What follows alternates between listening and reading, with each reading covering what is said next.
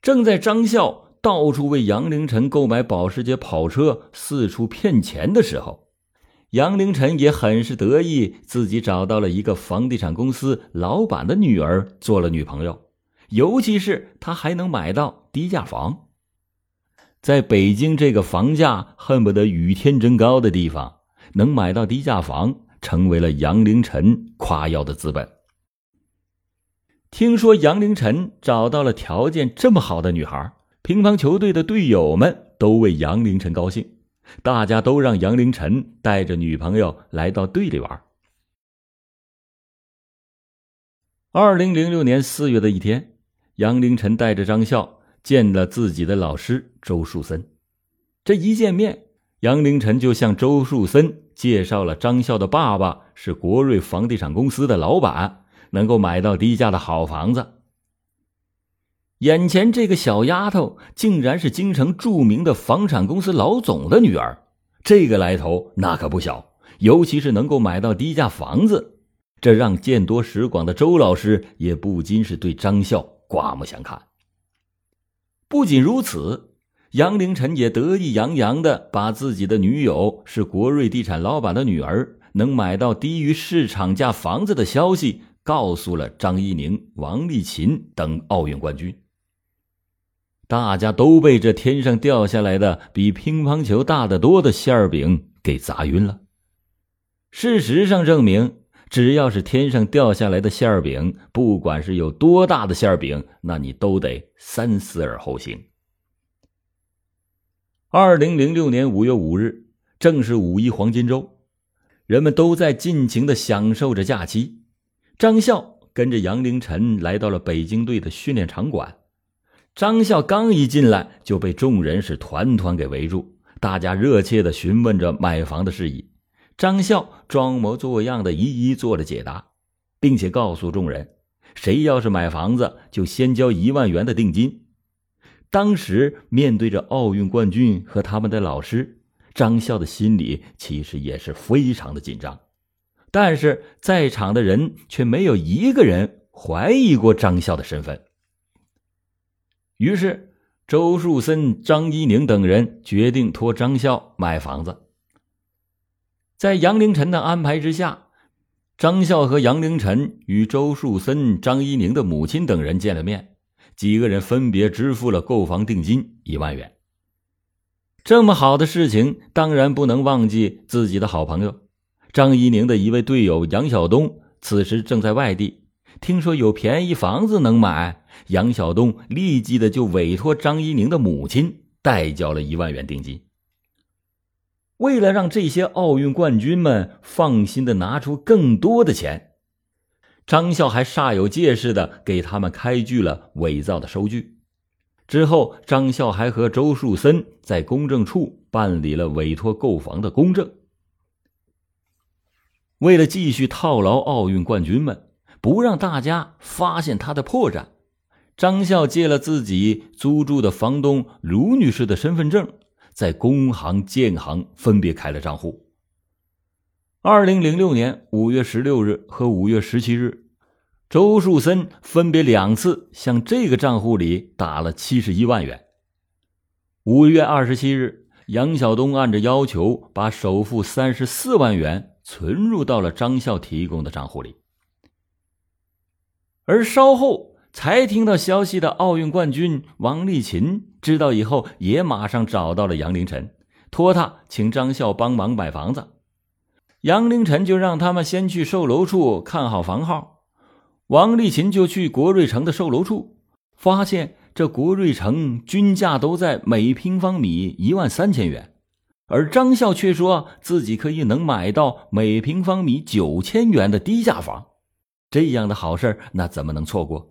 于是，在五月十八日，王立琴一下子向张笑交了两万元的定金。随后，张笑也给王立琴开了两张收据。但是，乒乓国手们不会想到，张笑卖给他们的这些房子，其实早就是已经卖出去的了。他们更不会想到。他们这些刚打到张笑账户上的钱，很快的就变成了杨凌晨屁股底下的保时捷跑车。二零零七年五月十四日。张笑专门到亚运村汽车销售市场为杨凌晨预定了一辆价值一百三十多万元的银色保时捷跑车。这辆车，张笑是以杨凌晨的名义购买的。在张笑看来，这辆保时捷是他对杨凌晨爱意的表达，装载了他那一颗沉甸甸的少女之心。他期望着他和杨凌晨的爱情也能像保时捷那样飞速的前进。卡里有钱的张笑再次的阔了起来，他和杨凌晨开着刚刚到手的保时捷跑车，频频的出入高档的消费场所，天马行空的尽情挥霍，一切支出全是张笑骗来的钱。看到杨凌晨满脸的笑容，张笑也觉得自己的付出很值得。原本害怕事情败露而忐忑不安的心，也慢慢的开始平静下来。杨凌晨如愿以偿的开上了保时捷，可是张笑却再也没有办法等到他和杨凌晨结婚的那一天。在拿到周树森、王丽琴等人的房款之后。贪玩的张笑只顾得上陪着杨凌晨玩了，忘记了应付周树森他们。周树森看见这交完房款以后，张笑就没了动静，他也是担心上当，于是他就催促张笑说：“你什么时候给我房子的预售合同啊？”张笑却一直推脱着说：“哎呀，快了，快了，您别着急，事情啊都正在办着呢。”可是。周树森是左等右等都没有等到房屋的预售合同，于是他就有些着急了，一个劲儿的催促张笑尽快办理。见到男朋友的老师不满意了，张笑也慌了神儿，怕被他们发现诈骗的事情。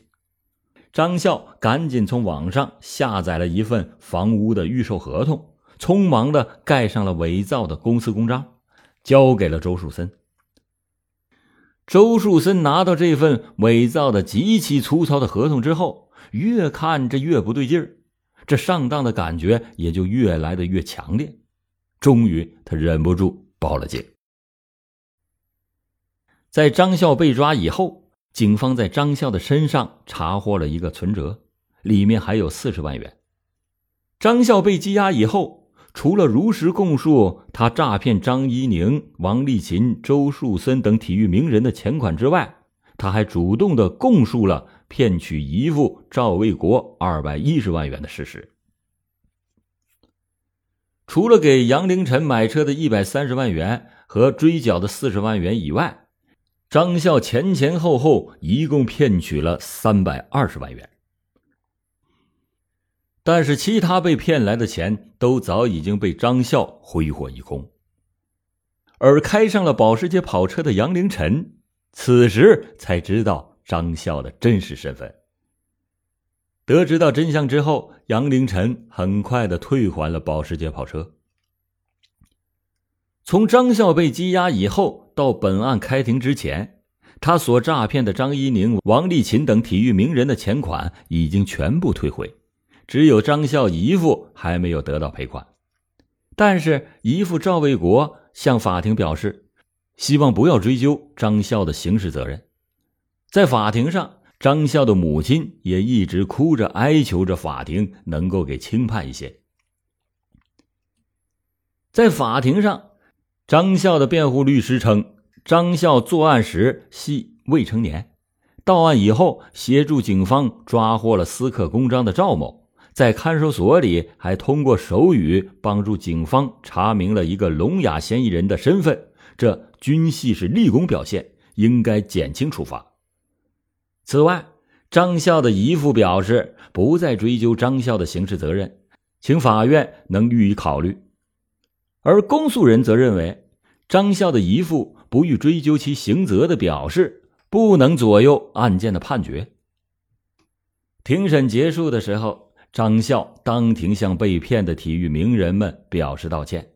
他说：“因为我的年幼无知，给你们造成了损失，我向你们说声对不起。”二零零七年三月二十七日，年轻稚嫩的张笑被法警押上了法庭，接受了一审判决。他身上穿着红色的看守所马甲，梳着马尾辫，表情很平静。虽然张笑诈骗钱财的目的是为男朋友买一辆保时捷跑车，但是宣判现场并没有出现张笑男友的身影，倒是哭红了双眼的张笑妈妈很早就等候在法庭里。在走过旁听席的时候，张笑还特意的望了望坐在旁听席上的父母。此时，他的母亲早已经是眼圈红肿。北京市西城区人民法院作出了一审判决，法院认为，被告人张笑以非法占有为目的，虚构事实、隐瞒真相、骗取他人钱财且数额特别巨大的行为，侵犯了公民的财产权利，已经构成了诈骗罪，应该是予以惩处。法院对被告人张笑能够如实的供述司法机关尚未掌握的同种罪行的情节予以认定，但是被告人张笑的诈骗罪已经成立。被害人表示不追究被告人责任，并不是被告人不负刑事责任的法定理由，故法院不予认可。考虑张笑二零零五年三月首次诈骗的时候还没满十八岁。并且能够在案发以后带领着公安机关抓获为他制作假公章的犯罪嫌疑人，法院就从轻判处了张笑有期徒刑十年，并处罚金一万元。法庭宣判结束的时候，张笑的眼圈也红了，他的母亲则在旁听席上是放声痛哭。当张笑被带出法庭的时候，张笑的母亲冲过去，一把抓住女儿的胳膊，声音颤抖的说：“孩子，这不是你一个人的事儿。孩子，我知道你一个人都担了。”在被法警拉开以后，张笑的母亲又冲着法官说：“这案子不是他一个人的事儿啊。”张笑的父亲也从旁听席上站起来，高声说：“我是张笑的父亲，我们孩子犯罪我认，但是法庭能不能给他一个机会？”十年的刑期，对于张笑父母而言，他们认为判的太重了。宣判结束以后，主审法官耐心的向张笑的父亲解释道：“按照法律规定，诈骗数额二十万元以上就属于犯罪数额特别巨大，起刑点就是十年。张笑诈骗金额三百二十万元，法院已经考虑到他是初犯，而且还未满十八岁，对他。”已经是从轻量刑了，而面对父母的哭泣和为他求情时的无奈和乞求，张笑却毫无表情的看了父母一眼，一言未发的被带出了法庭。不知道此时的他是否已经从爱情的迷雾中清醒过来了呢？二零零七年五月三十日，张笑即将迎来他人生的。第二十个生日，但是他没有想到自己会在监狱中迎接二十岁的到来，甚至是三十岁的到来。他更没有想到的是，一辆承载着深深爱意的保时捷跑车，怎么就会葬送了自己生命中最美丽的十年时光？其实，从开始诈骗的时候，张笑就应该想到这些。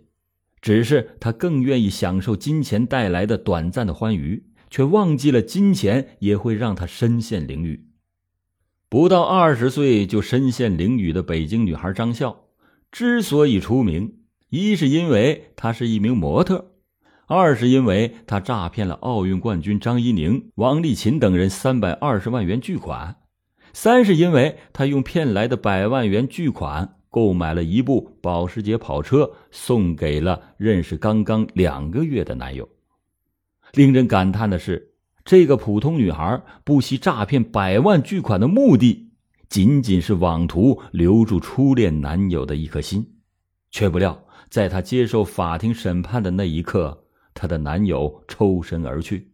这不到二十岁的张笑，只好是大祸独揽，承担了所有的罪责。好了，感谢您今天收听老欧讲大案。老欧讲大案，警示迷途者，唤醒梦中人。